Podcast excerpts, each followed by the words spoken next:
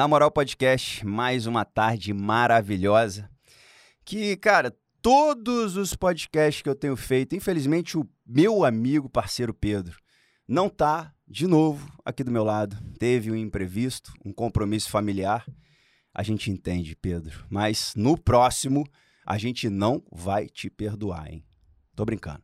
Gente, eu quero começar falando aqui para você o seguinte: o YouTube, a plataforma, quando você coloca um comentário, quando você dá uma curtida, quando você se inscreve no canal, ele entende que o nosso conteúdo está sendo relevante para algumas pessoas e automaticamente ele passa a entregar mais esse conteúdo sem os compartilhamentos. Então, por favor, você que está começando aí a ver esse conteúdo, eu tenho falado isso no final, mas eu deixei para falar isso no início também, no meio e no final. Eu vou falar toda hora. Dá uma curtida, deixa um comentário que seja. Eu vou falar aqui agora, você vai ver esse entrevistado que está aqui na minha frente, que eu estou bem empolgado em fazer a entrevista com ele. Por quê? Um motivo. Esse camarada é um dos caras mais determinados que eu conheço na minha vida. Segundo lugar, eu acompanhei parte da história dele. Então, eu, eu, eu, pude ver ele subindo, eu pude ver ele caindo, eu pude conversar bastante com ele nesse período e aprender muito com a história dele, apesar de dele ter subido de novo e ter me abandonado, né? As pessoas quando ficam melhores um pouquinho de situação, elas, elas abandonam. Mas, enfim, eu tô aqui hoje com o Matheus. Meu irmão, cara, obrigado. Que obrigado Deus você, continue Jardel. te abençoando por você ter cedido aí esse momento pra gente. É muito legal. Cara, eu tô muito feliz de fazer essa entrevista aqui com você. Prazer é todo meu estar aqui com vocês. Boa tarde a todos. Show de bola. Você é um cara desembolado também na palavra, na comunicação, Sim. então acho que esse bate-papo aqui vai ser bem, vai fluir bem. bem proveitoso, cara. Quero agradecer também a presença da sua esposa, que está aqui com a gente, Tayane, muito obrigado. Ela está ali no bastidor, veio acompanhar o maridão, o que, que ele vai falar que ela que vai participar dos cortes. Isso aí não fala, não.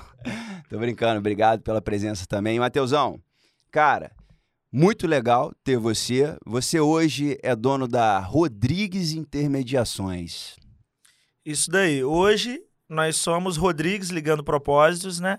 Nós durante a caminhada, entendemos que a gente queria sair um pouco dessa desse ramo de intermediações. Muita gente está com intermediações, então a gente colocou só Rodrigues e ligando o propósito ao slogan. Bacana. Tá. Vamos começar do início, cara. A gente aqui tá para tratar de empreendedorismo. Sim. É, você não precisa provar para ninguém nem para mim que é empreendedor, porque é e como é que começou tudo, cara? Você tá com quantos anos hoje? Hoje eu tô com 28. 28, 28 anos. muito novo. Você já foi CLT, cara? Vamos lá para trás. Já, Vamos já participar sim. um pouquinho da sua história aí. É, vim de uma família bem difícil, vim de, de uma realidade bem difícil. Meu primeiro emprego foi trabalhando de vendedor na feira. É mesmo? É. Quantos anos? Com 12 para 13 anos. Legal. 12 para 13 anos comecei a trabalhar na feira, não sabia vender. Sabe um ponto é assim primordial que a gente percebe? A gente já deve estar aí na 18ª, 19ª entrevista. Todos os empreendedores começaram vendendo alguma coisa. Sim. Isso é muito importante, mas não, não sabia que tinha esse dom para vender. E eu lembro que a feira tinha no Santo Agostinho, tinha, ainda tem em vários locais. No começo, Jardel, a minha mãe tinha que me trazer, que eu era de Barra Mas Mansa. por que a feira? A feira foi. Eu lembro que eu queria trabalhar, também é, precisava de trabalhar, e surgiu uma oportunidade. A minha irmã trabalhava numa loja de roupa, muito antiga, em Volta Redonda. Ela falou: Matheus, surgiu uma oportunidade. Você quer trabalhar na feira? Falei: quero. Quando eu comecei a trabalhar lá, eu me apaixonei por vendas. Não sabia andar em Volta Redonda, gente. É. Eu morava, sempre morei em Barra Mansa. Então, Ah, quando. você é de Barra Mansa? Não Sim. sabia, não. Sempre, eu nasci em Volta Redonda, mas sempre Foi morei em Barra Barra Mansa. Então, tive que aprender a andar em Volta Redonda e com- de 13 até os 17, ali 18, comecei a trabalhar, continuei na feira. A feira foi uma das maiores escolas de venda para mim. Pô, imagina. Uma das maiores escolas. Eu Tem, imagino. tem um rapaz que eu trabalhei com ele, que é o João Hélito, da Barraca ali 36. Esse Tá cara. lá ainda? Tá lá até Um hoje. abraço aí pro João Wellington. Esse Barraca cara de quê? De roupa masculina. Então você começou na roupa. Na roupa. E Jardel, Como funcionário, não? como funcionário. Ah, legal. como funcionário, e lá a gente não tinha salário, era comissão. Então, assim, por, por que, que eu falo hoje com meus colaboradores que você vende o tanto que você se entrega? Porque na feira a gente tinha que chegar cedo, tinha que montar a barraca, tinha que depois guardar Ah, é? tudo. Vocês montavam? Sim. Eu lembro que o João Eliton, ele pagava as pessoas para fazer a montagem mesmo da barraca, de ferro. Teve uma época que eu queria ganhar mais, falei, João, não precisa pagar esse rapaz, deixa que eu comece a montar. E a gente pegou e depois naquele sol quente ali, desmontava. Aí teve uma época que eu falei, João, vou continuar só montando as roupas mesmo, que ficou um pouco pesado. Mas é, chegava cedo e era determinado a vender muito. E eu lembro que, com o passar do tempo, a roupa e lidar com o cliente ficou algo que eu comecei a amar. Ter esse relacionamento. Eu acredito que todo vendedor ele tem que gostar de ter É, relacionamento. ele tem que gostar de pessoas, em tem que primeiro gostar lugar. de pessoas. Não É. tem jeito. E fui trabalhando ali durante um tempo. Só que Você era tímido ou não? Já foi tímido? muito. Não? Era É? muito tímido, não apresentava trabalho em escola, era muito tímido, muito, muito vergonhoso para chegar em algum local. Mas quando comecei esse relacionamento com pessoas, eu comecei a me descobrir na venda. Comecei a me descobrir muito novo. Hoje a gente vê muitas pessoas falar sobre gatilhos mentais, sobre crenças limitantes. Lá atrás eu já aplicava alguns gatilhos mentais, É, lá gente- atrás trabalhava com alguns gatilhos de escassez, gatilho da emoção. E hoje que eu vou entender o que eu estava aplicando lá atrás. E só que a família é o seguinte, a família, minha mãe, não, porque você tem que virar eletricista, faz um curso, um curso técnico, você tem que fazer. Eu lembro que com 17 anos, 17 para 18, arrumaram um emprego dentro da CSN. Ah, é? Fui trabalhar no escritório. Só que quem é empreendedor não aguenta ficar preso. É, não aguenta, não. E eu, eu trabalhei ali seis meses, falei, não posso, eu preciso, preciso ganhar mais. Aí apareceu uma oportunidade, Nisso você estava estudando? tava estudando, tava Tá. fazendo curso técnico no Senai. De minha- elétrica? de elétrica. Minha mãe, o sonho dela é que eu me tornasse eletricista. Como é que é o nome da sua mãe? Vamos mandar- Rosa Ney. É, Rosa Ney? Isso, Um Rosa beijão Ney. pra ela aí. Te amo, mãe. E, e ela ficava assim, não, porque você tem que fazer, você tem que se tornar. E entrei, Jardel, pra CSN. Fiquei lá seis meses, falei, não, não posso ficar aqui não, preciso sair. não é meu lugar, não, pelo Voltei, amor de Deus. voltei a trabalhar na feira sábado e domingo e arrumei um emprego de garçom num motel que ganhava mais. Ah, legal. Aí falei, não, preciso ganhar mais. Fiquei um tempo de garçom também. Falei, não, não Isso posso. você já tava com 18. 18 anos. Falei, não posso ficar aqui, ganha pouco. Aí, na época, o- um rapaz ele falou comigo se eu não queria trabalhar de pintura. Vamos trabalhar de pintura depois de um tempo. E comecei a trabalhar de pintor. E o empreendedor, ele vê possibilidades em ganhar. É, ele ele sempre. vislumbra oportunidades, né? cara? E, e eu, e ele era profissional e eu como ajudante falei assim, vamos fazer o seguinte, vamos pegar a obra junto. E eu lembro que no começo a gente, ele falou assim, não, perfeito. E comecei, fiquei esse tempo. Então, você, peraí, você tava lá na garçom do motel, na feira e como pintor tudo junto? Aí eu saí do, do- aí eu saí do motel e fiquei Ah, só tá. de na feira e de garçom e de pintor, E a desculpa. feira funciona todo dia, né? Funciona. Pra quem não sabe, aqui tem uma feira livre em Volta Redonda que cada dia ela num bairro, Isso né? daí, terça no Retiro, quinta Volta Grande, sexta Conforto, sábado Terrado e domingo Vila. Só botar um adendo aqui rapidinho. Você acredita, cara, que eu, quando era pequeno, eu me espelhava muito no corpo do montador da feira? Eu não sei o nome dele, é o cara que monta as barracas, Sim. que chega cedão. E os caras lá são todos shapeados, cara meu é irmão. shapeadaço. Foi, pô, vou ter um corpo igual desse cara um dia, irmão. Não é possível. E aqui, E eu acho que ele não malha não, tá? até hoje, Os não caras não, monta malha não. não. Os caras é só, de montando montagem da feira, daí. cara. Porque tinha uma lá no conforto, né? Eu morava ali Sim. pra cima naqueles prédios. E aí eu, pô, quando eu saía cedo, eu via ele montando, ou saía no horário que ele tava desmontando. O cara é um cavalo pra trabalhar. Mas enfim, só pra colocar aqui essa situação. Então vocês estão vendo, o Jardel, aí, e hoje como é que o cara tá? Aí, tá consegui forte, conseguiu chegar no shape Só do que cara. não. Então, assim, continuei trabalhando na feira sábado e domingo.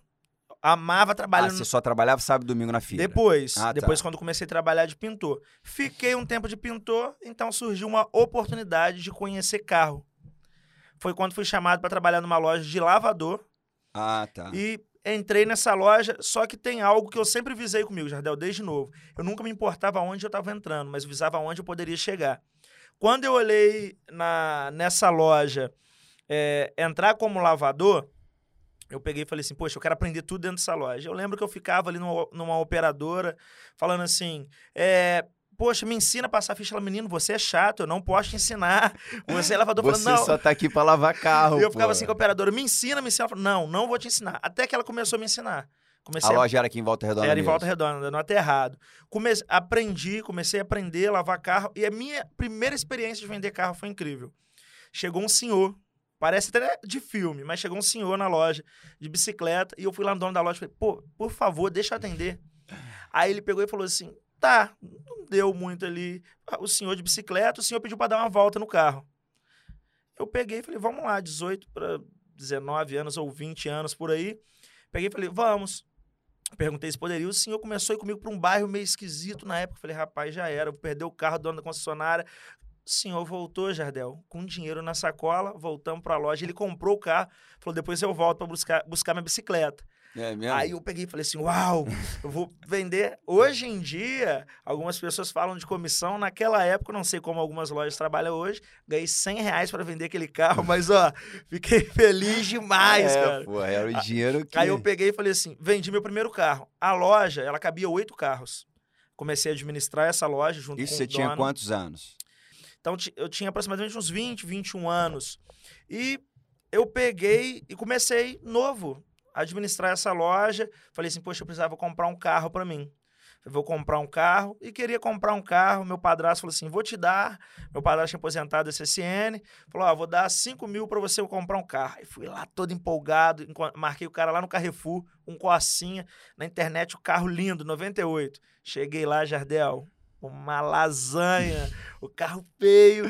Mas você comprou? Não comprei. Ah. Vim embora. Aí na época um amigo meu falou assim: "Rapaz, eu vou em tal lugar comprar carro. Vamos lá para você comprar." E saiu um carro por 11 mil.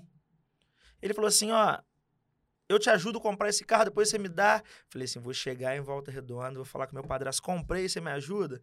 Comprei um carro. Primeiro carro que eu comprei ia ser para uso, para vender, um Palio 2005 básico. Quatro portas. Que maravilha, hein? Primeiro carro que eu vendi. Vendeu ele? Vendi. Rápido? Vendi rápido, meu amigo, e não recebi. É mesmo? O meu primeiro carro no ramo de carro que eu vendo. Caramba, mas como é que foi? Vendeu financiado? Eu, não... eu vendi e ele falou assim: Ó, vou te dar o meu carro de entrada, que tanto tempo eu te dou os outros 10 mil. Ah, Já se passaram oito é... anos e os 10 mil não veio. E, e, nessa época você já estava na administração da loja ou você estava como lavador ainda? Não, nessa época eu já tinha passado de lavador para vendedor, passador de ficha, documentalista. E o rapaz viajava, Jardel, na quarta e de repente, às vezes voltava na segunda. E eu ficava ali administrando a loja. E o cara confiou em você. Confiou. Total. Confiança total. A gente tinha uma loja que cabia de 7, 8 carros e vendia 9 carros por mês. Caramba. Na época o LX não tinha esse, era era era grátis, podia você podia anunciar à vontade, vontade, E assim, vendia muito para o LX. A gente entregava o carro em Angra, em Resende, em todas as localidades aqui próximas e vendendo muito. Nessa época que você trabalhava lá de lavador e de vendedor nessa loja, eu era operador? Não, você tinha saído, foi 2014. 2014 você já era, era operador ainda ou eu não? Eu não lembro. 2014 eu acho que eu era, 2014, 15. É, eu saí já, em 16. Você saiu em 16, você era operador. Porém, você era. Na época eu não lembro qual operador, de qual banco que você era. De BV. Da BV. Quem atendia lá foi quem até me ensinou, foi a Carol. Um abraço, Carol. Ah, sim. Ela me ensinou ali bastante coisa. Na época eu não lembro se você se você tava. Eu devia estar nessa transição Sim, saindo. já estava na transição. Então, foi um período muito bom. Fiquei nessa loja, essa loja depois eles estavam pensando em fechar, então precisei ir para uma outra loja. Foi onde eu comecei a trabalhar só para passar ficha e documentação. É, o dono dessa loja. E aí você foi para outra loja? Outra loja. Esse, esse, dono dessa loja que eu fui, ele até falou: ó, nunca vi em Volta Redonda ninguém contratar um secretário, sempre secretária, é, sempre verdade. mulher. Mas eu vou te contratar. nunca vi. Que eu ouvi falar de você e a gente teve uma meta. Que se eu vendesse ali alguns carros, eu ganhava 100 reais de comissão. Isso em 2015, tá, gente? 2014 para 2015, ganhando essas comissões. E fiquei um bom período ali também, aprendi bastante coisa nessa loja. E 2015 foi quando eu abri minha primeira loja. 2015 abri minha primeira loja. E aí foi a Gaditas Automóveis. Foi, Gaditas Automóveis. Já foi direto lá no Retiro? Foi direto no Retiro. Naquele mesmo lugar? Naquele mesmo Depois local. Depois reformou Sim, e tal. reformou. E, e o nome de Gaditas? O pessoal na época falou assim, cara, Gaditas, o cara colocou um leão na placa, o que, que ele, ele tá arrumando? Foi algo meio assustador da cidade. O que, que esse maluco tá o arrumando? O pessoal falou assim, o que, que esse cara tá arrumando? Negócio de loja de automóveis. E foi assim, um sarcasmo literalmente, pessoal zoando, fazendo piadas. Mas quando eu abri, Jardel, eu abri, na época eu tinha um sócio e ficou, não durou muito tempo, não durou, acredito não durou nem um ano. A sociedade? A sociedade. Eu, e tu abriu capitalizado? Nada. Não, não no abri, peito. Não. No peito. É... Hoje. E, pô, na moral, aqui a gente tá pra falar a real. Como é Sim. é que é abrir um negócio no peito? Explica pra gente. Ah, rapaz, se tem algo que eu tenho, todas as pessoas elas acreditam em algo. Eu acredito em Deus. É, eu sempre tive comigo Mateus 6,33, que é buscar primeiro o reino e a justiça e as demais coisas serem acrescentadas. E eu, eu não sou uma pessoa, Jardel, que se você falar assim comigo, cara, isso não vai dar certo. Eu calculo o risco, calculo tudo, mas eu não sou pessimista. Eu sou muito é, otimista. Eu, eu, já presenciei em alguns momentos esse, essa, esse otimismo seu. E isso é legal, é uma qualidade Sim. bacana. Eu também sou assim, só que às vezes a gente comete muito erro. Sim, isso, a gente né? comete muitos erros. A gente deixa o planejamento Porque um a gente quer planejar. Então, assim, eu era na época muito mais otimista que hoje, ainda sou. Só que hoje tem uma esposa que é otimista, mas que também segura. Então, um ali vai. Eu acho que o otimismo o ele tem que andar junto Sim, com calculismo, com daí, planejamento. Com, senão... com planejamento. É. Se não planejar, se você é, falha ao planejar, você planeja falhar. Uhum. Então, assim. É, mas abrir no peito, para falar que não abri no peito, eu tinha dois carros, o rapaz tinha mais dois. Os meus dois carros eu vendi. Cabiam quantos carros na loja? Lá cabia 16 carros, 16 a 18 carros. O primeiro, os meus dois primeiros carros eu vendi, porque eu quis fazer uma, uma fachada de ACM em, em, volta redonda na época. O pessoal era tudo lona, ninguém queria fazer ACM. Eu fiz uma fachada muito bonita. Gastei um dinheiro para investir na loja. Antes era só uma parte de baixo, não sei se você lembra que era só ali lembro embaixo. dela reformada. E depois lá, lá, atrás era escada. Ah, lembro. Lembro. Tinha era, escada, um monte de escada. Cheio de coluna. Quebramos aquilo ali tudo, reformamos, gastamos um dinheiro e fomos subindo. Desfez a sociedade. Quando desfez a sociedade, é, aí que falaram assim que eu era mais doido ainda. Porque pra eu tava sem sozinho, carro, né? and... sem carro, não sabia o ramo de automóveis e um Gol 16 válvula consignado dentro da loja. E aí, Jardel? Um carro? Um carro. Um Gol 16 válvulas. Caramba. Do, ano 2000, era de um antigo pastor meu. Falei, rapaz, e agora? e agora? Eu que te pergunto, e aí? E na época eu peguei e falei assim: não, vou, vou reformar essa loja de novo. Olha minha mente. Falei, vou reformar, vou deixar bonita a loja. Tava com dinheiro no bolso?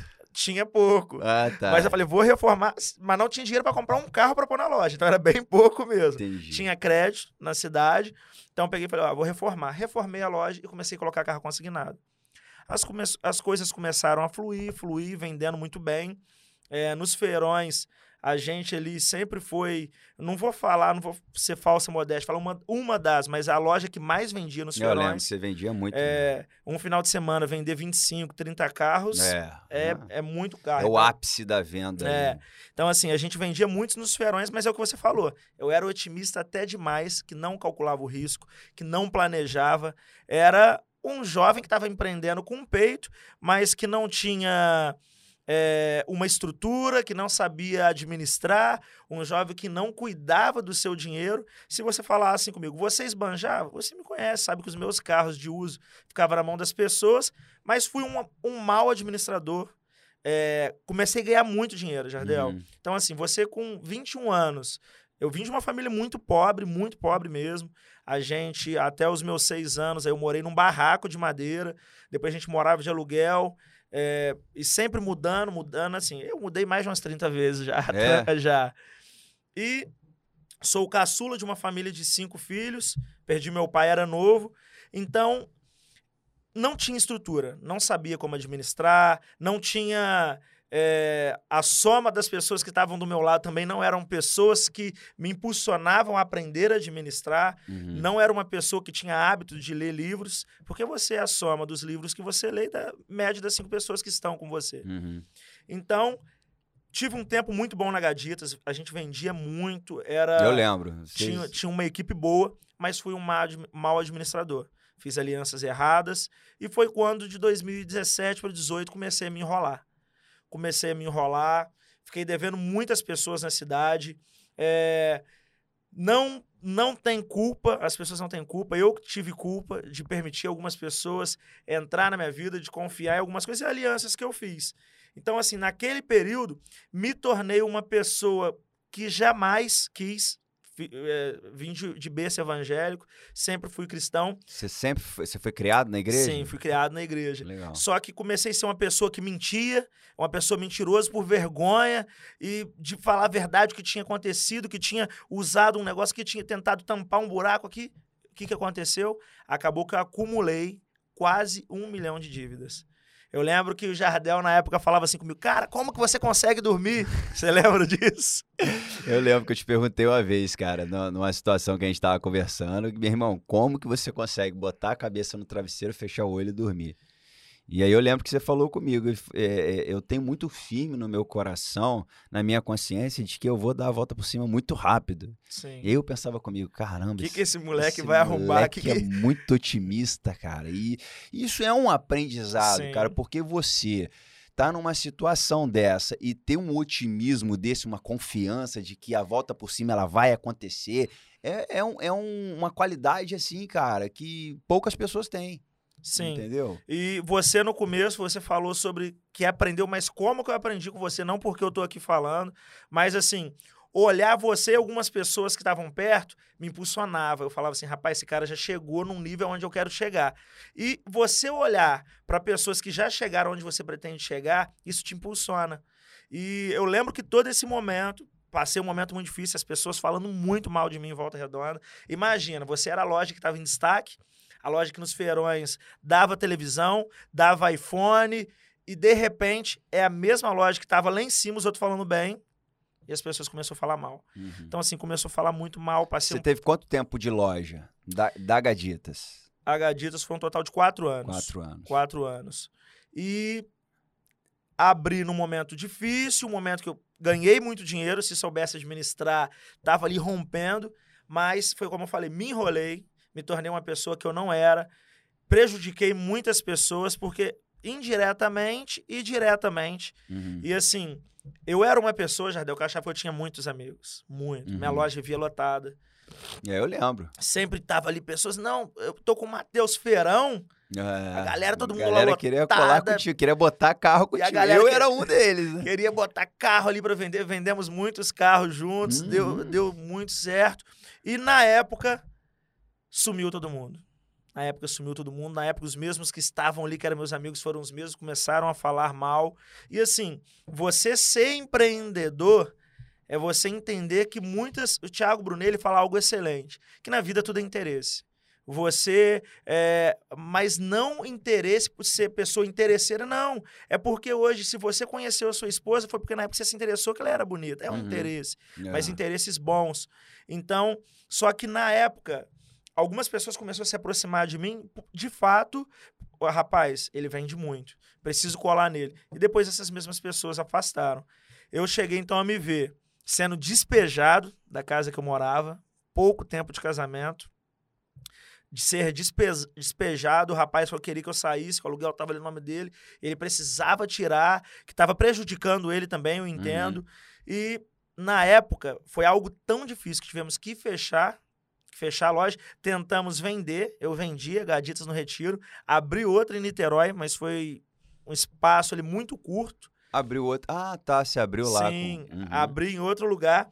E nesse tempo, eu, precis... eu fechei a loja, fiquei sem carro nenhum, com um milhão, aproximadamente quase um milhão de dívidas, e tive que morar um período de tempo na casa da minha mãe. Recém-casado, sem carro para andar. E aí? Sem capital nenhum. Sem nem capital recurso de nenhum, banco, nenhum, nada. Nada, nada, nada, nada. Porque o único recurso de banco que tinha, tinha trocado alguns cheques, é, Já tinha esgotado. já tinha esgotado.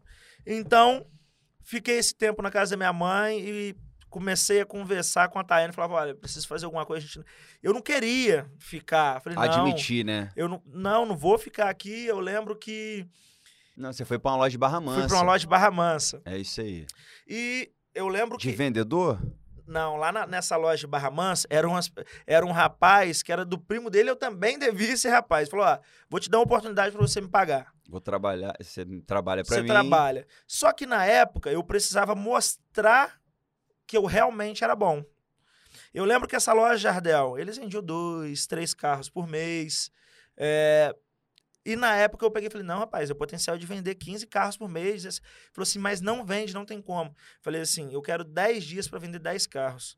Ele falou assim, se você em 10 dias vender 10 carros, você tem minha confiança. Você pode vender. Aí ele pegou e ainda falou assim na época, só que, só quem vender que vai ganhar comissão, você não vai ganhar nada. Eu falei, cara, Caramba. que situação que eu tô. Na época foi eu, meu irmão, foi o Sandrinho, Sandrinho Alessandro, que tá comigo bastante tempo já, hoje em dia tá lá comigo trabalhando. E fomos pra loja desse rapaz. Sete dias vendemos 10 carros, Jardel. Sete dias. Sete dias.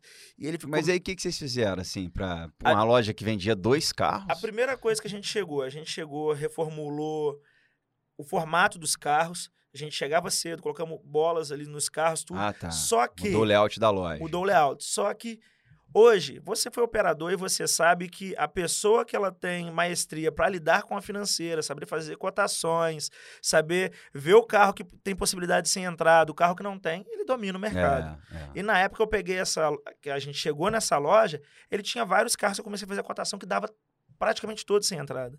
Então a gente começou a vender, começou a rede social.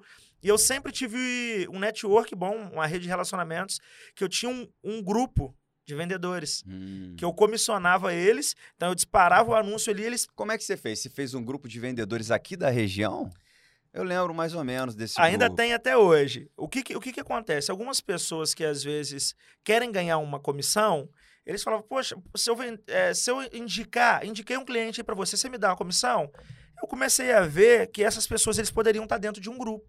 E quando eu soltasse o anúncio, eles começaram ali a Eu disparar lembro nas que redes tinha sociais. gente de Angra, Valença, Rio das Hoje em dia tem Flores. gente de Minas, Angras, Isso foi uma Angra. estratégia legal que você adotou, foi, né? foi cara? muito bom, porque isso aumentou o meu poder de vendas. Então, assim, e quem que não quer ganhar uma comissão? É. O cara só indicou, o cara É. não trabalha, para mim o cara não tem vínculo comigo. Ele indicou alguém Uhum. e a pessoa vai lá, compra o carro, fecha. E isso começou a dar muito certo. Começou a vender muito. E começou. E da onde que veio essa ideia de criar esse grupo? Sua mesmo ou você Foi- viu alguém fazendo? Não, aqui em Volta Redonda hoje tem umas três, quatro pessoas que fazem, É. que era junto comigo, que ficava dentro da minha loja, e essas pessoas hoje fazem porque viu que isso dá certo. Hum, tá. Então, assim, foi uma ideia que eu tive na época, era um grupo, a princípio, de, de algumas pessoas, mas depois... WhatsApp, né? De WhatsApp. Depois outras pessoas que compravam carro comigo pediam para entrar nesse grupo. Hum. Então, assim, hoje tem 80, 80 e poucas pessoas que anunciam um carro, vendeu, ganha comissão, não, não vem na loja, não tem, só indica o cliente. Uhum. Então, isso foi um poder de venda muito grande. Só que fiquei ali um período de tempo, algumas coisas que acabou sendo combinado, a gente não conseguiu, eh, não ficou bom para mim, nem ficou bom para o rapaz. Então, o que, que eu vi? Consegui acertar com eles, consegui resolver algumas coisas com eles, não tudo. Vi a opção de, falei, vou descer para revenda. Todo mundo fala que revenda é bom, tem um monte de lojista aí E antigo. você já estava com um network interessante para fazer em isso? Barra Mansa só. Em Barra Mansa. Lá no Rio, nada? E no Rio nada. Em Volta Ah. Redonda ninguém confiava em mim. A minha palavra em Volta Redonda já não tinha, não tinha mais valia nenhuma. Uhum. Então, fui pro Rio, eh, comecei a descer. Descia, Jardel, com passagem de ida e passagem de volta. Se não vendesse nada. E durante muito tempo, fiquei indo De, de ônibus? de ônibus. Descia 5 e meia da manhã. E aí você começou a fazer o que lá? Você batia em concessionário? Ó, meu irmão, sou revendedor. Ficava em uma concessionária. Ah, é? Quis ficar em uma concessionária. Porque essa concessionária... Uma só? Uma. Por quê? Por quê? Porque essa concessionária, ela tinha. Era um grupo que tinha nove. E todas as nove bases vinham Ah, para essa concessionária. Fez um bom relacionamento lá Fiz dentro? um bom relacionamento. O gerente de lá, o cara se tornou um amigo meu, se tornou assim, um irmão. E ele, na época, apostou. Apostou como assim? Me dava prioridade. Chegava ali para comprar carro, ó, chegou tal carro. E eu trabalhava muito. E não tentaram falar com ele, não? Ó, cuidado com esse menino Tentaram, aí. rapaz, pessoal de volta Porque Redonda- a pessoal notícia de- corre, O pessoal né, de Volta? Redonda chegava assim e falou: "É, fechou tudo aí com você, que eu fechava ali oito, nove carros, tinha que vender até o final do dia. Aham. Não vai pagar nada. Ele olhava e falava assim: eu confio nele, eu sei toda a história dele. Não precisa você me contar, sei que ele quebrou, sei que tá devendo um monte de gente de Volta Redonda, mas eu vou dar a oportunidade. E aí você conseguia fechar e vender tudo. Mas no começo, no começo eu não fechava e não vendia. Já teve vez a Tayane mandar mensagem pra mim chorando: o que, que você vai comer hoje? Eu falava: não, fica tranquila. E lá, em toda a concessionária, tinha sempre um cafezinho, um biscoitinho, ficava o dia todo. No café e no biscoito. É mesmo? Tinha Você não tinha dinheiro pra Não almoçar? tinha pra almoçar. Tinha dia que eu falava com ela assim, Tayane, hoje eu não vendi nada, eu só tenho a passagem de ir embora. Se eu for embora, amanhã eu não volto para tentar lev levantar algum dinheiro. E aí? Dormia no motel. Ah. Dormia perto, voltava, e já teve vez de não vender, mandar mensagem para alguém, poxa, cara, você me empresta 100 reais. O cara emprestava, dormia de novo para tentar vender. Só que depois isso foi a determinação de não desistir, porque assim, eu tinha duas opções. A mais fácil é desistir. A outra é continuar e falar, eu vou dar a volta. E o que, que te fez prosseguir, cara? Basicamente. Jardel, a minha, a minha história de vida, como eu falei, eu vim de algo muito difícil. Se eu desistisse, eu ia ser mais um na estatística que abriu uma loja e fechou e passou por um momento difícil. Mas o que mais me fez prosseguir, o ápice de tudo foi Deus. Porque eu peguei e falei assim: eu não posso ser pedra de tropeço para ninguém. Eu todo mundo me conhecia como cristão, é, era relevante na questão dessa questão de igreja. Eu peguei e falei assim: o meu nome não tá bom. Eu era líder dentro da igreja, hoje ainda sou, mas na época eu pedi num culto de pra domingo. Para se afastar, né? Pedi pra eu me lembro afastar, dessa época aí você falou comigo. Pedi para me afastar porque eu estava passando uns momentos difíceis, pedi para me tratar como um irmão, mas eu falei, eu vou dar a volta por cima. E eu coloquei aquilo com tanta convicção dentro de mim, eu foquei tanto naquilo, porque o que você foca aumenta. É. Se eu tivesse focado naquele 1 milhão, ele virava 10 milhões e por aí vai, mas não. Eu, eu lembro que eu falei com a Tayana assim, em um ano. Tô arrepiado. Eu lembro que eu falei, falei com a Tayane, em um ano a gente vai pagar todas as nossas dívidas.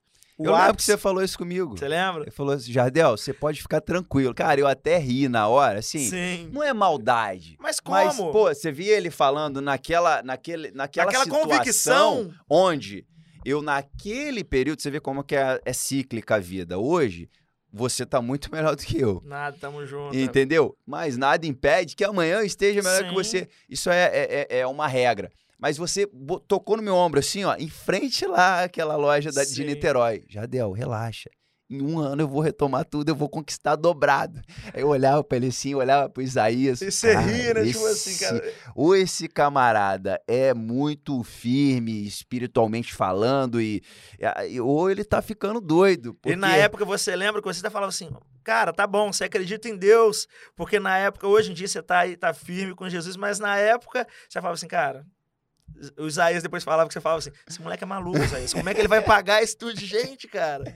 Cara, incrível, mas prossegue aí. E... e outra coisa também, só te cortando de novo, perdão. Uma das coisas, cara, que é interessante eu já abri uma loja de material elétrico uma vez, ali perto da sua Sim. antiga loja. Eu acho que você sabe disso. E eu quebrei um lá. Frente, né? Eu tomei trauma de material elétrico, entendeu? De, de tipo assim, cara, tanto trauma ver. de não passar ali na rua, de olhar para uma tomada e me dar aquele sentimento ruim. Agora, você voltou no carro mesmo. Você gosta muito de mexer com carro. Você acha que é o que isso? Ah, eu, eu, Você prosseguiu no carro, que foi eu... algo que te derrotou, basicamente. Né? Hoje, né? hoje eu consigo lidar muito bem com isso, que parece. Já viu quando você olha algo, escolha algo que você precisa fazer, que você não terá que tra trabalhar nenhum dia da sua vida, quando você ama. Eu amo mexer com carro. Entendi. E eu já sabia que do carro, a solução que eu via, primeiramente, como eu já falei, era Deus, mas que do carro eu ia dar a volta por cima em tudo. Entendi. A revenda começou a dar muito certo. Ah, é? Começou? Você comecei ficou bem na vender, revenda? Comecei a vender. As pessoas de Volta Redonda começaram a me dar confiança, credibilidade. Chegava os carros bonitinhos, do jeito Chegava que você cantava. Carro, do jeito que cantava, fazia o vídeo. E isso as pessoas começaram a comprar muito. Começou, eu comecei a fazer o quê? Chegava nas pessoas que eu estava devendo, que era muita gente. Olha, eu posso te pagar mil por mês. Você parcela, é 30 mil. Parcela 30 de mil para mim. Tá jóia. E comecei a honrar. Comecei a honrar, atrasava às vezes com o outro que não vendia, mas dando justificativa. Você me ensinou isso, Mateus. Se você não tem como pagar, justifica a pessoa, fala para parcelar para você. Uhum. E eu fiz. Você lembra disso? Não corta o contato por completo. Né, você, né? na época, falou assim: faz isso. Eu fiz. É, se tem algo que eu, que eu faço, é escutar. Se uma pessoa me fala algo e aquilo realmente é, eu vou escutar e vou colocar em prática. E isso que você me falou na época foi algo que foi crucial. Uhum. E eu comecei a fazer aquilo, comecei e fui parcelando as dívidas. Então, fui ganhando autoridade na revenda. Quando eu ganhei autoridade na revenda, em 2019. Isso você sem loja ainda, Não, sem nada, sem só loja, na revenda. Só revenda. Acordava de gente. manhã, metia no carro, é, entrava no carro e Entrava no saía. ônibus e ia. Ah, no ônibus No ainda, ônibus. tava sem Não, carro ainda. sem carro. Jardel, eu lembro que um do, do, do ápice, quando eu fui pra revenda, foi o seguinte: era aniversário da minha filha, da Lavínia. Eu não tinha um real pra fazer nada pra ela. Nada. Nada, nada. Não tô exagerando, não tinha nada. Um rapaz falou assim: vou te dar 100 reais pra você comprar algo pra sua filha. Na hora eu orei e falei assim: Deus, me dá uma estratégia que eu vou fazer com esses 100 reais. Não, se eu comprasse um presente, eu não levava ela pra sair. Uhum. Comprei alguns potes de tinta, de guache. Coloquei uma camisa branca em casa. Falei assim, filha, hoje o papai não vai trabalhar, não vai fazer nada. Hoje nós vamos pintar um outro. Faz um desenho. Ela olhou pra mim. Ela era... A a Lavínia tá com oito, tinha uns quatro anos. Falou assim, o melhor presente que você poderia me dar, Maneiro. papai. Diferente. E eu tenho a foto até hoje. Ela, a gente pintou a camisa um do outro. Ele fez uma bagunça, a Tayane ficou meio assim, com medo de sujar o chão. É. Já tinha saído da casa da minha mãe, a gente tava morando num, apartamento na Valdac. E aquilo ali me impulsionou. Quando eu tava na revenda, ainda tava num momento difícil, essa, essa mesma pessoa que me ensinou a passar ficha, me ensinou tudo, ela chegou pra mim e falou assim: Vou deixar um carro, ela tinha um carro dela, vou deixar um carro pra você andar. Porque você tá mexendo com negócio de carro, você precisa de um carro. Eu fiquei felizão que ela me emprestou um carro. E nisso que ela chegou lá na porta da minha, ca- da minha casa, emprestou, subi chorando, contei pra Tayane, a Tayane feliz. E o dinheiro pra pôr gasolina, Jandel? Meu Deus. Você tinha que ter falado com ela, pô, não tem como você deixar o carro com o tanque e ela falou cheio, assim não, comigo, ó, tô deixando aí, mas tá sem combustível. É. Aí fui, liguei para um despachante amigo meu, você me empresta aí 25 reais? Só que quando eu cheguei, a Tayane já tava pegando ali, contando as moedinhas da Lavínia, do cofrinho, Pra ver se dava pra botar um colocamos. E, combustível. da, e daí pra frente, começamos a trabalhar, E aí você ia no carro pra lá pro Rio. sim, ia no carro pro Rio. Só que a revenda começou a dar muito certo. Começou a dar muito certo, comecei a fluir. É, Só que nesse período aconteceu algo. Tinha o, o meu irmão, Rafael, ele era meu braço. O cara tava sempre comigo. Eu lembro que a gente ainda, mesmo sem loja, fomos junto com uma loja fazer um feirão. Foi aquele momento ali top. Um final, meu irmão era diabético, tinha diabetes, eu perdi meu irmão. Numa Com quantos segunda-feira, anos mesmo? 37 anos. Muito novo, cara. É, eu e a Tayane chegou ali na casa da minha mãe, foi um episódio que a gente foi o primeiro a ter o contato, tentamos levar da hipoglicemia nele. Naquele momento eu peguei e falei com a Tayane, eu não vou fazer mais nada. E nada nunca me prostrou, mas naquele momento eu falei, não vou nem sair de casa. Aí eu fiquei pra baixo. Você teve quadro de- depressivo nesse período? Não, Não, nunca né? tive. Não. Eu, e, quando foi a questão do meu irmão, eu perdi meu pai, era muito novo, então ele se tornou uma referência pra mim. Ele era assim, o cara que eu olhava e falava assim, cara, ele é e meu ele irmão. era muito bacana. E ele era um cara gente é boa demais, Ele era um cara trabalhador. muito bom. Era meu gerente quando a gente tinha loja.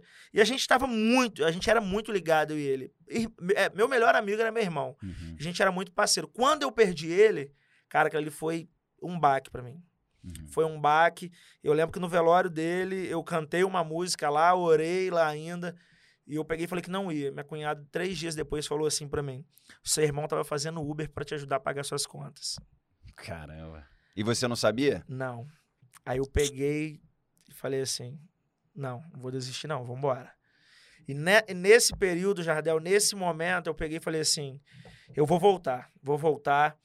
E veio, veio a pandemia. Ficou quanto tempo parado? Eu fiquei uma semana mais ou menos que não queria fazer nada. E, mas veio, quando veio a pandemia, eu comecei a afundar de cabeça no marketing digital. Hum. Afundar de cabeça no marketing digital. Na revenda ainda. na revenda. Aí só que a revenda parou. Ah, é. Parou que as lojas fecharam. Aí o que, que eu fiz? Comecei a vender carro. Criei um Instagram, que é o que existe hoje. Foi aí que entrou a Rodrigues Agora que vai ligando entrar o Rodrigues ligando né? propósitos. E eu pensei assim, mas na minha cabeça eu ficava assim, eu vou voltar com Gaditas. Eu vou colocar Rodrigues agora, mas eu vou voltar Eu com lembro, Gaditas. você eu vou falava isso muito com pra mim. A Gaditas. Gaditas vai Eu voltar. vou voltar com a Gaditas. E eu tava ali, peguei e criei uma imagem bacana, fiz um Instagram bacana e comecei a vender digital. Só que aí as pessoas já estavam confiando, mesmo eu devendo, as pessoas já estavam confiando em mim. Uhum. As pessoas começaram a me oferecer carro. Aqui, posta aí pra você vender. Comecei a vender. Como já vendia muito, comecei a vender. E vendendo ali no apartamento, vendendo, vendendo, vendendo. Morava no apartamento e E vendendo. nessa muito época carro. você não tinha loja. Como é que você Não. fazia os financiamentos? eu tinha sempre parceiros que me cederam essa oportunidade. Mas se teve, teve um banco, não vou falar o nome para não abrir, mas teve um banco que falou assim: eu confio em você. Você não tem loja, mas eu não descadastro você. O cara não me Hum. descadastrou. Falou, você pode continuar sem loja. Interessante. Nesse né? novo CNPJ eu te cadastro, não descadastro. Maneiro. E, ele, e esse rapaz, ele apoiou em mim, foi comigo, falou, vai que eu confio que você vai. Eu lembro que eu tava nessa loja de Barra Mansa, ele, como era gerente de uns grandes bancos, falou assim, eu não quero você aqui. Você tem potencial para você dar a volta por cima. Você não tem que botar dinheiro, dinheiro no bolso dos outros. Uhum.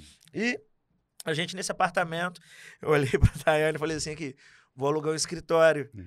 Vamos alugar um escritório de intermediação. Ela olhou pra minha cara, que eu já tinha falado pra ela. Mais uma. E eu tinha falado pra ela, em um ano a gente paga as dívidas. Jardel, eu não sei o que passou na cabeça dela naquela época. Se ela riu, a gente tinha despe sido despejado de uma casa, não tinha dinheiro pra pagar nada. Se ela riu. Mas ela falou assim, eu sei. Mas ela falou com a convicção que sabia que ia pagar. E a gente foi, começou a trabalhar ela ali junto comigo. É, na pandemia, ela, a gente fez o Rafael Pandemia. Veio o nosso filho, Rafael. E a gente trabalhando ali. E na pandemia eu aluguei um escritório. Os outros falaram assim, cara, É, na época que você pegou lá, eu falei, caramba, que, Que peito, hein? falaram assim, o que, que ele tá arrumando? Aí peguei um escritório, só que nesse escritório tinha uma garagem do lado. Que eu convenci o rapaz a deixar eu colocar carro nessa garagem vazia e cabia nove carros. Porque a princípio ali era só pra usar o escritório. Só o escritório. Mais nada. E ele deixou. Começamos a vender muito. Começamos a vender, começamos a vender. Isso 2020. Foi quando veio a pandemia, começamos a vender maio de Eu, 2020. quando passava ali, pensava ou que era uma loteria ou fila do INPS, porque aquilo só vivia lotado, E começou a viver cheio. E começou a viver cheio, a gente vendendo, vendendo, vendendo, vendendo. E essa questão do marketing digital, como eu tinha aprendido, Você aprendeu como? um dia, dentro de casa, olhando na internet, falei, vou aprender isso. Um rapaz, ele estava ensinando sobre marketing digital no ramo automotivo. Ah, tá. Uma aula que era para só quem era aluno para ele soltar, ele soltou ela no YouTube um Uhum. dia. E depois ele até excluiu, mas eu já tinha gravado a aula. Uhum. E eu comecei a aprender. Tráfego pago, tráfego pago, tráfego pago. E comecei a vender muito através disso. Então, uma lógica no escritório voltou a vender 20, 18, 19 carros. Só que eu já tinha um monte Em de gente plena pandemia. em plena pandemia. A pandemia, a gente teve esse cenário muito difícil, muitas vidas se perderam, mas assim, todo momento difícil na vida, num país, num estado, numa cidade, ele só potencializa o que você vive. A dificuldade da pandemia, ela potencializou algumas empresas que elas já estavam passando um momento difícil, poderiam fechar daqui anos e teve que acelerar o processo. Mas quem estava crescendo na pandemia, se tratando de empreendedorismo, a pessoa ela alavancou. É, a, gente, a gente presenciou algumas empresas que falaram isso pra gente aqui. Eu lembro que o Car Delivery, quando eu lancei o Car Delivery, o Santander não tinha lançado isso no Webmotos, Car o Delivery. que, que é o Car Delivery? O Car Delivery é a entrega de carro para o cliente. Eu falava, olha, não saia de casa, fique em casa, estamos passando um momento de pandemia, nós podemos entregar o carro até você. E É, você conseguia fechar uma venda sem o cliente ver o carro? Nossa, uma não, Jardel, eram Mas muitas. como que, que mágica é essa, cara? A gente, o Instagram, a internet, ela pode te dar, ou ela pode te dar autoridade ou tirar sua autoridade. É. E a gente, o que a gente começou a fazer? Começou a pegar muitos depoimentos de clientes que entregavam carro. A gente, Eu ven- Hum. sempre vendi muito para Angra. Então, descia para Angra para entregar carro, fazia o vídeo. Gente, estamos fazendo mais um- uma entrega hoje, carro delivery. Mostrava a foto do cliente, depois o cliente fazia o depois, depoimento e colocava. Então, começou a ganhar muita autoridade. Quando algum cliente falava assim, não, mas como que eu vou saber se é verdade? A gente falava, olha, entra no nosso Instagram, olha lá no- em depoimentos, ou... E o que, que eu fazia? Se eu vendia um carro para você, eu falava assim, Jardel, se alguém ligar pedindo referência sobre mim, você poderia dar? Se eu precisar de dar o seu número para algum cliente? Pô, legal. A Você o começou a colher provas sociais, né? Aí o que, que eu comecei a fazer? Isso você aprendeu no vídeo do cara? Sim. Maneiro. Aí eu comecei a fazer o quê? Por exemplo, E se eu tem que- um monte de gente aprendendo isso aqui com você agora, tá vendo? Quando eu queria vender um carro para Angra, eu falava assim, olha, tem uma pessoa que mora em tal rua, se você não estiver acreditando, tá até o número dele aí, pergunta. Já comprou comigo. já comprou comigo. Aí foi ganhando autoridade. Só que aí a gente ganhou tanta autoridade na internet que eu não precisei fazer isso mais. A gente começou a vender muito. Começou a vender, vender. E o escritório Ficou pequeno. ficou pequeno. Só que antes dele ficar pequeno, eu tive algo dentro de mim. Primeiro, primeiro eu preciso ter uma grande estrutura para depois ter um grande negócio. Existe uma parábola na Bíblia que é a parábola dos talentos, que fala que Deus, ele, aquele senhor, ele distribuiu cinco para um, para um, três para um e, um para outro, segundo a capacidade de cada um, não foi algo aleatório. Então, quando eu entendi isso, eu falei, opa, peraí. as coisas são dadas, a gente conquista as coisas segundo a nossa capacidade. Esse copo, ele tem a capacidade de receber Tanto de água. tanto de água. Uma garrafa, aquela um jarra ela tem mais. Então eu falei assim, eu preciso expandir. Eu tava com sete, oito colaboradores dentro de um escritório. Eu lembro. As Eu- pessoas cara, olhavam, muita gente. Falava, o que, tá fazendo? Eu, eu- E aí parece que depois você pegou mais um pra parte de trás ali do escritório, não? Hoje é- sempre já é era aquilo era ali. garagem que ele deixou usar. Daqui a pouco eu falei, daqui a pouco o Matheus tá quebrando essa casa de trás aí, abrindo o troço tudo. Agora, ó, tentei, Jardel, quando eu abri a Rodrigues, de toda maneira, alugar um imóvel, alugava um imóvel, não conseguia, não tinha nome para alugar ainda, tava pagando, quase todo mundo já, tava se findando o ano. Eu lembro que no final de 2020, eu fiz um texto no meu Instagram e coloquei 2020, o ano que eu mais cresci na minha vida. Agora, convenhamos, não sei se isso é uma percepção minha ou se você vai também é, é, ser fiel nessa percepção. Aquele cara, dono do imóvel onde era o escritório, foi uma benção na tua vida, não foi não? Demais. Você Porque em plena cara é terrado. muito gente boa. Você em velho. pleno aterrado, encontrar um aluguel. Ó, a gente, eu e a Tainá falou assim: a gente fez um aluguel barato. A gente arruma um escritório na 7 de setembro, com várias vagas, 650 reais. E o cara é muito bom, E- não é? e- não. é aquele de Oclean? Isso, a- Eu não que pessoa o nome maravilhosa. dele. É, o nome é dele é João. maravilhoso, cara. João, João é uma pessoa maravilhosa. Nome do meu ele pai ainda. vê, ele cumprimenta e fala e troca E ideia. Jardel, ele ia ali. Ele falava, tô com um carrinho pra vender, que até meu carro deixava o carro ali. E assim, foi uma porta. E Deus foi colocando essas pessoas, pessoas boas na Legal. minha frente. É o mesmo ponto, né, cara? Que sai muita gente ruim, Sim. Deus também manda gente boa. E foi mandando esse rapaz do Rio, que era o gerente dessa concessionária, ele virou um mentor pra mim. Vamos É, falar o nome dele? Pode falar, Pedro Burgos, um Eu abraço, não tive a amigo. oportunidade de conhecer o Pedro Burgos ainda, mas, Mas- o tanto que você fala ah, desse cara. como. Ele é... Assim, não, conhecer ele, pessoa, Sim. eu conheço. A gente já teve. é, não com- nunca comprei tanto lá, mas conhecer ele do jeito que Sim. você fala deve ser muito legal. não, cara. é muito Quero legal. mandar um abraço pra ele aí também, que ele com certeza vai ver esse Com podcast. certeza. Pedro Burgos, você é um dos caras mais bem falados na boca desse camarada aqui na cidade de Volta Redonda, saiba disso. E assim, pra mim hoje, referência de carro é ele. É. E o jeito de trabalhar, Jarda, cara, é muito íntegro, muito correto. Ele falou assim: eu vou te ajudar. Ele tá lá ainda? Hoje em dia ele tem, ele tem o repasse dele, que é Pe- Pedro Burgos, e assim, que é para revendas de carro. Jardel, o que eu precisava, ligava para ele, cara, o que, que você acha que eu faço?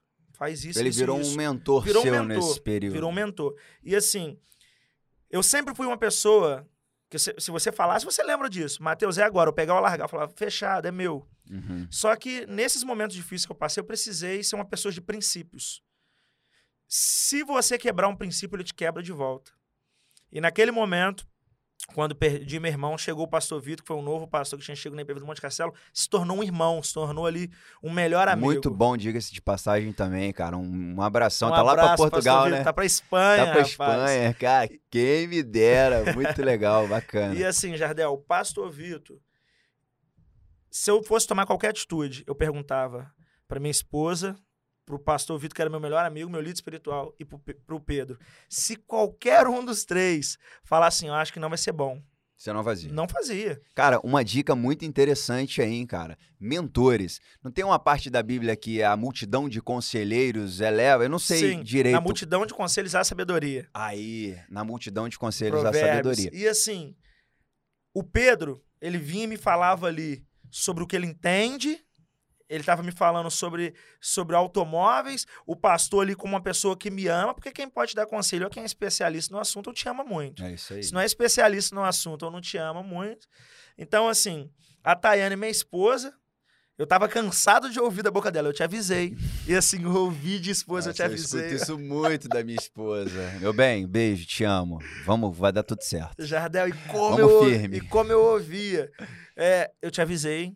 E a se a Tayane falasse assim, ah, não, eu acho melhor não. Eu falava, tá bom, não vou fazer. Então, assim, se alguém chegasse pra mim, um princípio que eu adotei, se alguém falasse pra mim que é pegar ou largar, era pra eu não fazer. Ah, é uma, Era pra já largar. era uma, Sim, já era. Um, um jargão que Isso. você pulava fora. Várias pessoas chegou a pegar ou largar. Falaram, meu amigo, obrigado, você deu a resposta que eu preciso fazer. E quando eu fui pegar essa loja maior, mesma coisa, falei com os três. O Pedro, o Pedro Burgos falou: meu irmão, lança, vai embora. Você é determinado demais, cai pra dentro. O pastor Vitor já foi lá, eu, foi eu, ele, a Taiane já ficaram empolgados, ficaram felizes. Mas e aí? Fiador. Na época, Não tinha dado ainda tempo de dar uma levantada legal? tinha. Ou tinha? Tinha, só que as pessoas, elas, elas ficam preocupadas, né, já. Mas aí consegui alugar. Aluguei imóvel, saí, fui para essa loja maior, reformei a loja toda, fiz uma placa ficou muito top. bonita, ficou que, legal eu, que eu demais. gosto muito disso de passagem. E criei uma estrutura. Hoje, nós somos ali 11, né? Somos 11 colaboradores, cada um fazendo a sua função. Eu tenho um hoje que mexe só na documentação, um que é só internet, eu tenho é, dois ali que é só ficha, aí tenho um que é só pós-venda, que ele arruma os carros. Mecânico, né? Isso, tem um que é só para limpar o carro, o outro para vender. Então hoje a gente criou uma estrutura, criou uma estrutura muito grande. Mas até chegar a isso, em dezembro do ano passado, de novembro a dezembro, eu recebi mais, assim, sem exagero. eh, Se estiverem escutando depois, eles vão, podem até te falar. Eu recebi mais de 10 lojistas na minha loja, perguntar o que, que eu estava fazendo que dava tanto certo, como que ia ter tantos colaboradores, porque eu tinha aquilo tudo de pessoas. E o Pedro me ensinou algo, falou assim, nunca feche a porta com ninguém. Por mais que foram pessoas que pisou em você, pessoas que falaram de você, vai ali, não faz negócio de novo, mas, Mas deixa não a porta fecha aberta. a porta. Deixa a porta aberta. Até porque, cara, é um conselho também bacana de se dar. Pra mim, que já passou também por uma queda na vida aí, algumas, e a última foi a pior, é... a falta de perdão é muito Sim. ruim pra gente, cara. E eu sou uma pessoa, Jardel, que eu não consigo guardar raiva de É, ninguém. eu A Ta- também sou A Tayana assim. até fica assim, tá bom, você não precisa guardar raiva, mas, poxa, Mas guarda, é, afasta. tipo, Hoje em dia, eu hoje também em não dia, consigo guardar raiva, não, cara. Se alguém fez algo comigo hoje, daqui. Ela fala que daqui duas horas, né? Eu falo um dia, mas ela fala que daqui duas horas. É eu- igual o cachorro, né? É. Você bate nele, meu irmão, daqui a dois minutos ele tá Então, te assim, lambendo. Então foi uma das coisas que me fez muito bem. Eu lembro quando você falava assim, cara, você consegue dormir? Você consegue dormir? Eu deitava, nada tirava meu sono, eh, acordava determinado para resolver tudo, que foi. A gente está falando de um milhão de reais. A gente está falando de eh, um garoto, começou com 21 anos, e aos seus 25, 26 anos estava quebrado, Devendo devendo tudo. Aonde passava, alguém falava mal. Até o que não era eu, os outros jogavam na minha conta. É, porque, pô, é cachorro morto, né? Vamos chutar. Vamos chutar, vamos afundar ele mais um pouquinho. E assim, tendo todos esses princípios e trabalhando certo, determinado, não desistindo, as coisas começaram a fluir. Aí virou a engrenagem. A engrenagem começou a ir, começamos a ir. 2021 vendendo muito, vendendo muito, vendendo muito. E sempre com uma sacada diferente, em algo diferente para fazer. Você começou a botar mais a cara na internet, Coloquei a- bota- o por- seu rosto, Porque eu não né? queria colocar, que eu ficava assim. É, se receoso da galera a cara ficar, né? E não ter acertado tudo. Aí depois que tudo se resolveu, falei, agora. Aí Agora é a comecei- hora. Agora é a hora. Comecei a colocar mais ali a cara na internet, comecei a falar, a expor. Isso aumentou as vendas. Uhum. Aumentou. E hoje, assim, eu falo com o pessoal da loja que a gente não pode se basear quando alguém fala assim, poxa, ninguém tá vendendo. Nós É. nunca fomos ninguém. Ah, Nós nunca. é, o nosso padrão de vendas, graças a Deus, nunca foi. é, poderia se comparar, que a gente sempre se destacou pela forma diferente de trabalhar, entendeu, Jardel? uhum. A gente tem o grupo dos col- os colaboradores, tem o tráfego pago, tem o pessoal ali da loja que vende muito bem, e isso começou a ser uma relevância no mercado. Então, hoje em dia, a gente vende muito bem. Eu tava, estava com algum pensamento de daqui a algum tempo abrir uma outra loja. Eu não sei se cheguei a comentar com você, Você na época. comentou lá atrás. Eu é. falei assim: o pensamento esse ano era para abrir uma outra loja em setembro. Apareceu uma oportunidade antes. Uhum. E a pessoa que era dona dessa loja chegou para mim e falou assim: Não vou nem te perguntar se pegar ou largar. Porque eu sei que você vai falar que vai orar, que vai conversar com sua esposa. Vê lá o que você quer fazer e me fala. Para quem que eu liguei? Caiu na sua mão a loja? Caiu na minha mão. Para quem que eu liguei? Pedro Burgos. Pastor Vitor já estava na Espanha. Falei, tá, é. Pedro falou assim, cara, o custo é baixo, vai embora. A Tayane falou assim, mo, eu acho que é uma boa. O pastor Vitor ficou assim, olha, só calcula, ele estava de longe, ele estava vendo, vamos ver. E graças a Deus, ano de 2021 foi um ano que crescemos cinco anos em um. E essa loja é nova, né? E essa, loja é nova. Essa tem uns dois meses, três meses, no máximo. E tá legal, tá, tá, redondinho. tá fluindo, tá vendendo muito bem. É uma loja que você basicamente não precisou fazer obra, né? Não, eu só gastei um, um bom letreiro. dinheiro no letreiro, que eu gosto, de um letreiro bom, e Uhum. coloquei os carros pra dentro.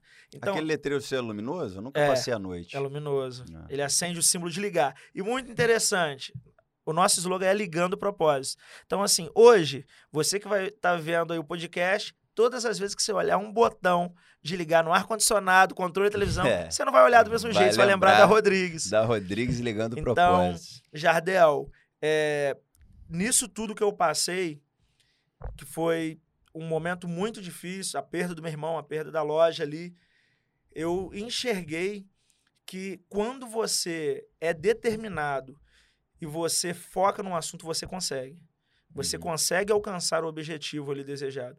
E hoje as pessoas elas olham e falam assim: "Poxa, tá andando num carro bom". Isso não, mas foi algo que tá, ainda está é sendo porque as construído. pessoas não veem né, o processo, né, Sim. cara? Da- daqui uns dias você vai estar tão bem que as pessoas vão falar da noite pro dia você conseguiu isso. E Sim. aí elas não vão, assim, perceber que você já tá naquele mercado ali há 10, 15, 20 anos, entre indas e vindas, né, cara? E outra coisa que deixou de ensinamento pra gente aqui é que é, é, tudo passa, né? Você Sim. vê, você tava numa ascensão, subindo, transformando seu lado financeiro. Tudo bem, tá ótimo. Aconteceu o negócio com seu irmão. Então, cara, é, o que, que você tem para falar sobre controle emocional? Você perceptível que você tem muito esse Sim. controle, porque eu já lidei muito com você. E você, cara, quando você mais é pressionado, mais você tem uma serenidade Sim. para conversar, para trocar ideia. Como é que é isso aí, cara? Não são todas as pessoas, mas eu sempre costumo falar: quanto mais você me impressiona, mais a minha mente funciona. Isso é Pra- difícil, pra sair. né? Mas o que, que você faz? Eu, sobre pressão, se você me pressiona, você tá me tirando da zona do- de conforto. Era para ser com todas as pessoas. Algumas pessoas, quando elas estão com um problema, o que elas fazem? Elas ficam Bloqueia. Eu- elas bloqueiam. Assim, eu sou um cara bom para lidar com Sim. problema, mas na- eu não sou igual você, não. Mas elas Você é bloqueiam. professor, pô. Por que, que eu não bloqueio? É o que eu volto a dizer, o que você foca aumenta. Se você focar naquilo ali, aquilo ali te consome. E você não consegue. Só que aí eu, eu não consigo, eu não consigo, se fosse Thiago Brunet falando, ele ia falar assim, o livro da sabedoria milenar, mas eu não consigo falar sobre a minha vida sem falar sobre a Bíblia, sobre a palavra de Deus. Você estuda muito a palavra de Eu Deus. amo a palavra de Deus. E assim, os discípulos, eles estão ali preocupados em- no, no contexto que eu falei, Mateus 6,33, eles estão preocupados que eles vão comer, o que eles vão vestir. E, e o próprio Jesus fala assim: olha, calma, não anda ansioso por coisa alguma. E eu sempre tive cravado, isso é cravado. Você não tem ansiedade? Não tenho ansiedade. Eu sou uma pessoa que eu sou imediatista. Eu gosto de ver as coisas. Se você falar, Matheus, sai daqui agora, cara, vamos fazer um negócio? Eu já vou começar a criar o fly, criar isso. Eu sou imediatista. Mas assim, Você é um executor, é igual eu. Eu boto a mão na massa pra É, tocar o. se eu não consigo falar, vamos fazer daqui tanto tempo. Aham, não, entendi. vamos fazer. É, E isso é uma certa ansiedade, né, cara? Eu não posso, não sei se eu posso dizer que é uma É. ansiedade. Eu acho, por exemplo, eu sou colérico sanguíneo. O sanguíneo, ele quer o quê? Ele quer ver as coisas acontecer. Uhum, Então, assim, se alguém não faz, ele vai querer pegar para fazer. uhum. E quando Jesus ele fala com os discípulos, olha, buscai primeiro o reino de Deus e a sua E- justiça e as demais coisas serão acrescentadas. Isso é algo que eu tenho comigo. Eu não fico apavorado, não fico. Eu tô falando para você. Se tem um problema, a Tayane, ela, ela já é mais preocupada. Ela fica assim, como que você consegue? Mesma pergunta que você fez. E teve uma vez que um discípulo meu falou assim, cara, quanto mais as pessoas falam de você, mais você quer mostrar o contrário. Você não, não pensa em desistir, não? E eu peguei e falei para ele que isso é uma característica minha que é o seguinte. Quanto mais fala que eu não vou conseguir, ou quanto mais problema aparece, parece que aquilo é um combustível para mim. Ah, sim. Parece- Você transforma é, isso na tua mente em é um combustível. É isso daí. Então eu acho que assim, o principal foco é a mente. A minha mente, ela é como ela já tivesse treinada para que todas as vezes que vier um problema, isso pode ser em qualquer coisa. Por exemplo, se eu estiver apresentando um trabalho, igual teve um- um- uma escola de preparação na igreja, que o pastor Vitor, ele pressionou nas perguntas e as perguntas que ele, que ele fazia era coisa que me destravava e fazia eu responder. Agora, eu não gosto de estar na zona de conforto. Porque a zona de conforto, isso é com todos, mas principalmente comigo, ela Não é que ela me paralisa, mas eu não produzo como eu preciso. Então, todos os dias eu fico assim: o que, que eu aprendi diferente hoje? Eu tenho que aprender todo dia, Jardel, algo novo. Se todo dia eu não aprendi algo novo, eu, aquilo ali já mexe comigo. Uhum. Eu já eu acordo escrevendo alguma coisa, ó, hoje eu preciso fazer isso, isso, isso. Por quê? Para não deixar que quando vier algum problema, eles me consumam. Então, a minha mente hoje ela é treinada para isso. A minha mente é treinada para não desistir. Mateus, mas você, você fica triste, às vezes você tem desânimo. Eu não sou um super-herói, mas são coisas repentinas, são coisas muito rápidas. Passa rápido, né? Passa muito rápido. Você já ficou ne- nesse período todo aí de baixa? Alguma vez você ficou descrente de Deus? Nunca. Nunca? Nunca, tipo, e nunca. você falar, pô, que Deus deu uma esquecida de você, alguma coisa? Não, né? Nunca. Não. É, foi algo, algo que me levantou, foi Deus. Acreditar que, que a fé é o que eu não vejo. Viver com Deus é você pisar e entender que ele vai colocar o chão. E, e em todo esse processo seu de derrota, você acha que você teria que ter passado por isso? Ou não? Eu, não, eu acho que não. Não? Porque, assim, não. Não é que aquilo já era para eu passar. Hoje eu, eu considero como uma das melhores coisas, uma das melhores escolas Que aconteceu, na né? minha vida. Na minha vida. Mas Por quê? Porque eu aprendi muito, eu aprendi a administrar, eu aprendi a ter relacionamento Você com não pessoas. erra mais onde você errou lá atrás? Você erra menos. Ah, entendi. Você erra menos. Mas você tem tendência a não errar naquilo que você já errou. É. Porque você já fez um caminho. Eu lembro que o pastor Vitor teve um sonho comigo que ele falava assim: Ô, Mate, você tá olhando aqui? Você tá indo aqui no labirinto e tá fazendo sempre o mesmo caminho. Isso lá na loja pequena. Então eu falei: opa, alguma coisa que eu tô fazendo que vai me dar no mesmo caminho que me deu lá atrás, Uhum. na Gaditas. Eu preciso mudar isso daqui. Uhum. Aí eu não lembro o que foi na época, mas eu me posicionei de forma diferente. Aí lembrei, as mesmas pessoas que estavam, que eram, Seus parceiros lá atrás. aí eu Ah, fui, desvinculei, porque entendi. ele falava, tudo que você faz tá dando o mesmo caminho. tá Ah. Aí eu na hora liguei, falei, opa, eu não posso passar. Então eu até brinco com as pessoas que eu já errei. Algumas pessoas falam assim, que quebraram uma, duas, três, quatro, e depois eu falei, não, chega. Uma Uhum. vez que eu quebrei ela, É, eu com as Dizem 10, que todo 15. bilionário já tem que, tem que quebrar antes quatro, cinco Não, vezes. não, eu vou ficar eu já tô bilionário quase chegando. Eu vou ficar bilionário só com essa, com essa vez. Porque, assim, foi doloroso demais. Doeu. é, eu sou uma pessoa que eu sou. Eu tenho muito coração. Então, assim, ver a ingratidão das pessoas comigo, isso era uma, uma, uma das coisas que acabava comigo, que me deixava muito para baixo. Que me fazia chorar, que me fazia ficar triste. Falava assim, poxa, o cara falava que era meu amigo, o cara tava dentro da minha casa. Então, assim, o cara era isso, meu. Ah, isso daí me deixou muito para baixo. Mas ter essas pessoas boas do meu lado, hoje eu tenho uma equipe maravilhosa, Jardel. É, né? Nenhum de nós é tão bom sozinho quanto todos nós juntos. E assim, Legal essa frase aí. hein? equipe Nenhum Rodrigues de nós. é tão bom sozinho quanto todos nós juntos. Maneiro. E a equipe Rodrigues ligando propósito, obrigado, porque vocês são top. Primeiro Deus, mas depois de vocês, essa empresa aí, depois de Deus, vocês, essa empresa funciona muito bem por conta de vocês. Cada um ali faz a sua função e eu tenho a melhor equipe do mundo. São 11 pessoas São hoje. 11 pessoas, a melhor equipe do mundo, Jardel. Legal. Eles desempenham muito Você faz bem. treinamento pra essa galera hoje? Como é que você tá? A gente sempre tem uma reunião mensal que eu. E o mais interessante de tudo, antes de falar dessa reunião mensal, é que eu peguei uma galera que não trabalhava com carro. eu Ah, queria é? ensinar. Tem lá que já trabalhava o Sandrinho e o Andrezinho. Mas o resto da galera, eu falei, eu quero treinar eles. Meu cunhado era inspetor, era inspetor da orquestra de Barra Mansa. Eu tenho um outro lá que era, que você conhece aqui da igreja, o cara era líder de equipe na CCN. Eu falei, cara, sai daí, vem trabalhar comigo. Maneiro. Então, assim, hoje a gente está fazendo uma engrenagem, cada um trabalha da forma que eu gosto. E ensinando para eles, eu gosto muito de, de trabalhar com, com essa questão de gatilhos mentais, na questão de venda, eh, de vender ali sonhos, vender emoções para as pessoas. E hoje é uma equipe que está funcionando muito bem. Legal. Hoje, eh, na outra loja ali da 7 de setembro, eu deixo dois, que tem ali, em uma loja cabe 30 carros, na outra cabe ali 12, então onde tem 12 deixo dois, e o resto da galera comigo. E eles trabalham muito bem, e é uma equipe muito, muito fera mesmo, Engajada, né? Muito. E é uma galera que eu posso confiar. Fiz um feirão no final de semana, Jardel. É, você É, falou. Não sei se você viu depois que eu fiz esse feirão, uma, uma pancada de loja começou Ah, a é? fazer.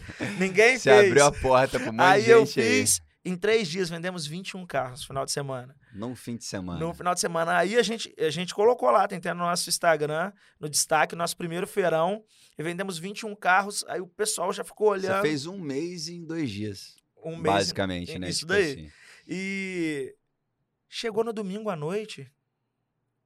Eles atendendo com alegria, com felicidade É, no é rosto. bom. Um cliente perguntou assim para um deles: Nossa, que loucura essa loja, vocês estão trabalhando com alegria no pleno domingo. Deu 10 horas da noite, a gente fechando, começamos a sentar, conversando, ninguém queria ir embora. Aham. Então, assim, ter eles ali comigo, eles vão. Eles atingiram o nível. O, o Tiago Brunelli fala sobre as esferas, né?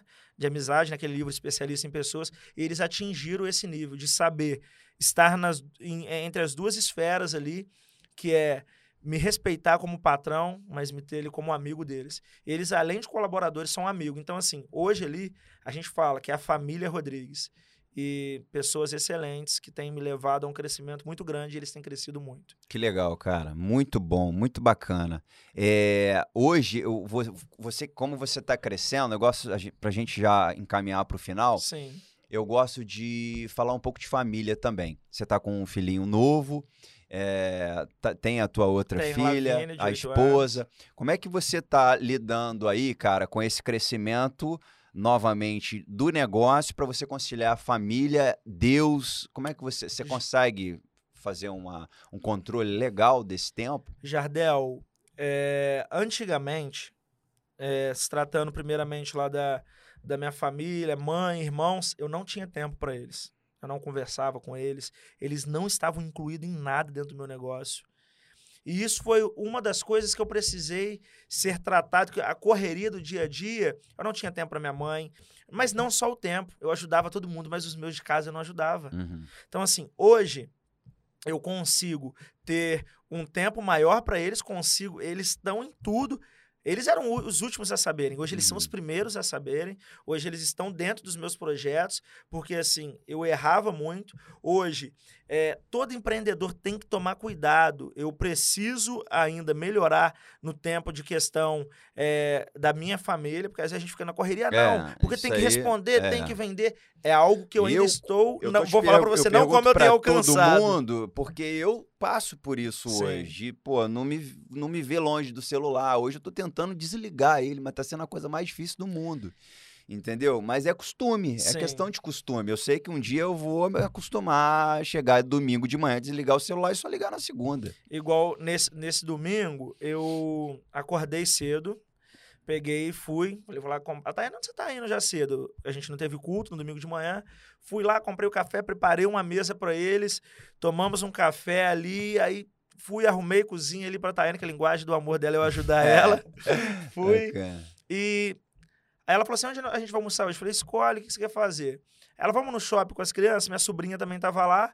Quando a gente foi sair de casa, ela pegou e falou: cadê seu celular? Eu falei, não, quero deixar aí hoje. Ela assustou. Ué, nossa, se eu Porque fizer assim- isso com a minha esposa um dia, eu acho que eu tava com febre, tá Aí- passando mal. Só que, Jardel, que tempo de qualidade É, nós tivemos. que Ficamos ali, não liguei, Isso é um não aprendizado não pra galera liguei que tá pro vendo celular. aí. E é algo que eu quero fazer, algo que eu tenho conversado com a Taina que eu quero passar a fazer é em um dia de semana. Eu só ir trabalhar depois de- do, do horário do almoço. Uhum. Pra gente acordar, a gente toma um café junto. A, gente, a Tayane trabalha junto comigo, mas não é a mesma coisa. É. De você separar um tempo de qualidade. Tempo de qualidade. Eu, eu exatamente. acho que toda família Às quer. vezes ali meia horinha, uma hora Sim. por semana faz tanto sentido, né, cara? Você eu ter um dia que pra quando família. eu paro com as minhas filhas, um pouquinho que seja pra dar uma atenção pra ela num negócio que ela fez ali, por Sim. exemplo, pode ser uma coisa bobeirinha, mas cara, faz tanto sentido que minha filha mais velha, ela já entende, ela reclama muito. Pai, você não sai do celular. Pai, eu vou falar com você, você tá olhando pro celular. Sim.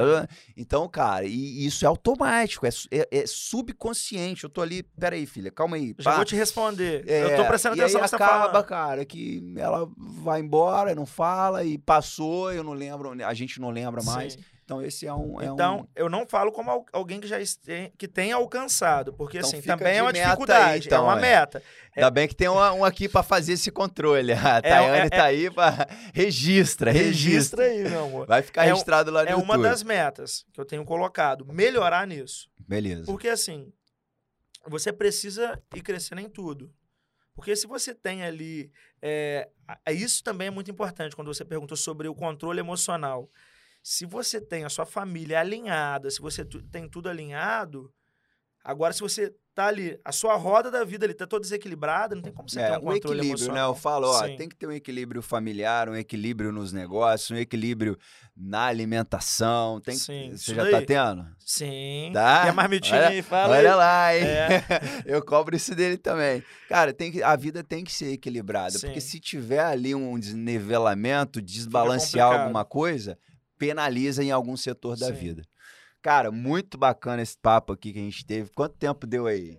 Uma hora e dez, eu acho que é o, é o momento ideal aí pra gente encerrar, pra não ficar muito Sim, longo. Não sim. que não vai dar mais conteúdo. Eu sei que tem bastante história aí pra gente conversar, mas tem alguma coisa, cara, que você acha viável aí pra gente finalizar, colocar pra audiência? Alguém que você queira falar também? Não sei se passou alguma coisa, alguma pergunta que eu não te fiz. Jardel, eu quero, como a gente falou de família, eu quero agradecer toda a minha família que ficou perto de mim, os meus irmãos, a minha mãe, a minha sogra, os meus cunhados. Até a sogra? Ah, rapaz, a minha sogra é uma segunda mãe. Oh, Tá? meu Deus, e hein? assim, hoje eu tenho ali a minha mãe, que é a- uma amiga minha, mulher de Deus. Que Que ela sempre falava assim, filho, eu sei que daqui a pouco você vai dar a volta por cima. Então, assim, a minha família, hoje a minha família é a base de tudo. Os meus amigos, é, não vou falar todos os nomes aqui, que são muitos, os meus discípulos, e obrigado por tudo. Quero dizer que você, referência, não te abandonei. Você sabe que eu te mando mensagem Comecei fazendo vezes. podcast aqui. Ele começou falando isso, mas não abandonei Ah, a gente manda uma mensagem pra ele e responde depois de uma semana, mas responde, É, eu tudo bem. tive um bom professor. e assim, valeu, gente, é, agradecer também as pessoas que foram os meus opositores, que me tiraram da zona de Eles te conforto. ajudaram muito, me né? ajudaram muito. e assim, é, quando você falou sobre vir para esse podcast, vir aqui falar com você, caiu um senso de realidade sobre mim que eu falei assim: olha da onde eu saí, olha as coisas que aconteceram e como que tudo está sendo mudado hoje. Eu vejo alguns lojistas hoje que são antigos, tem lojista que, que foi conversar comigo, que mexe com carro desde 94, o ano que eu nasci. E falar assim, cara, você é referência para mim. É. Você isso é algo muito louvável, algo que eu achei muito gratificante. Então, eu hoje tenho crescido muito. Eu sei que a minha situação atual, ela faz parte do meu processo, Processo, é o mas caminho. não é o meu Você destino. tá no caminho. ah. Sim, eu, eu almejo algo maior. Eu não almejo apenas ser uma loja de carro. Mas eu falo que a Rodrigues é para fazer a diferença. Nós sabemos que o ramo de carro, como todos os ramos, sempre tem algumas peculiaridades, que acontece algumas coisas, mas nós não. Nós queremos fazer a diferença mesmo.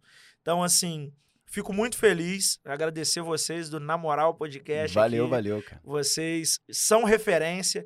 Vocês estão aí trazendo algo diferente Uhum. para Volta Redonda, estão construindo algo. E quando as pessoas olham lá, grandes nomes que vocês trazem aqui, já tem grandes nomes, que é você, o, o Pedrão, o Sim. Serginho. E assim, eu fico muito feliz de estar com pessoas boas como você, é, como vocês. Ter a soma de vocês do meu lado me faz ser uma pessoa melhor. Então, Bacana. assim, obrigado mesmo, tá? E o que precisar, espero de repente ter uma nova oportunidade aqui. Vai ter, Gente pô. falando Com que ó, abrimos mais três lojas e por aí vai. É, com certeza eu acredito que hoje você é um Matheus e daqui a cinco anos você vai Sim. ser outro, com certeza mais elevado, Somos seres. em evolução e eternos aprendizes. É isso daí. É isso, galera. Olha, eu quero agradecer também de coração. Saiba que eu te- sempre tive um carinho muito Sim. especial por você. A gente já teve alguns desentendimentos ao longo da vida. Gente, eu e Jardel já ficamos sem mas conversar, hein? é igual marido e mulher, né? Então, mas eu acho que faz parte do processo. Isso foi aprendizado tanto pra mim quanto Com você. certeza. Você é um ca- cara que eu, eu não canso de falar na cidade pra todo mundo que ah vem querer falar alguma coisa. Você é amigo do Matheus? Você tava na loja do Matheus? Enfim, você nunca vai ver de ninguém aqui na cidade. Ó, o Jardel falou mal de você. Sim. Isso eu posso assinar em qualquer lugar porque você Nem é um na cara época que eu você gosto. falava, se você falava, Matheus, É. eu tenho que te falar isso. É. Eu não gostei disso que você fez. É, eu falava direto pra você. Enfim, Cara, prossegue. Deus abençoe teu negócio, tua família. É, quero, eu gosto muito de deixar claro que nada disso, gente, estaria acontecendo sem Jesus. Jesus é o único caminho, ele é a verdade, ele é a vida. É, independente da sua crença hoje, esse- essa é uma mensagem que eu passo para todo mundo e em função disso nós estamos vivos, porque não éramos para estarmos nem aqui. Ele morreu por nós. Muito obrigado. Tamo que Jesus junto, continue te abençoando, tá? Sucesso. Vale a dica aí para você comentar, curtir, é, se inscrever no canal se você não é inscrito ainda. Se inscreva, por favor, porque aí você ativa o sininho lá e os próximos conteúdos você vai receber diretamente aí no seu celular. E curte. É isso aí. Na Moral Podcast, Deus abençoe. Tchau, tchau. Até a próxima. Valeu!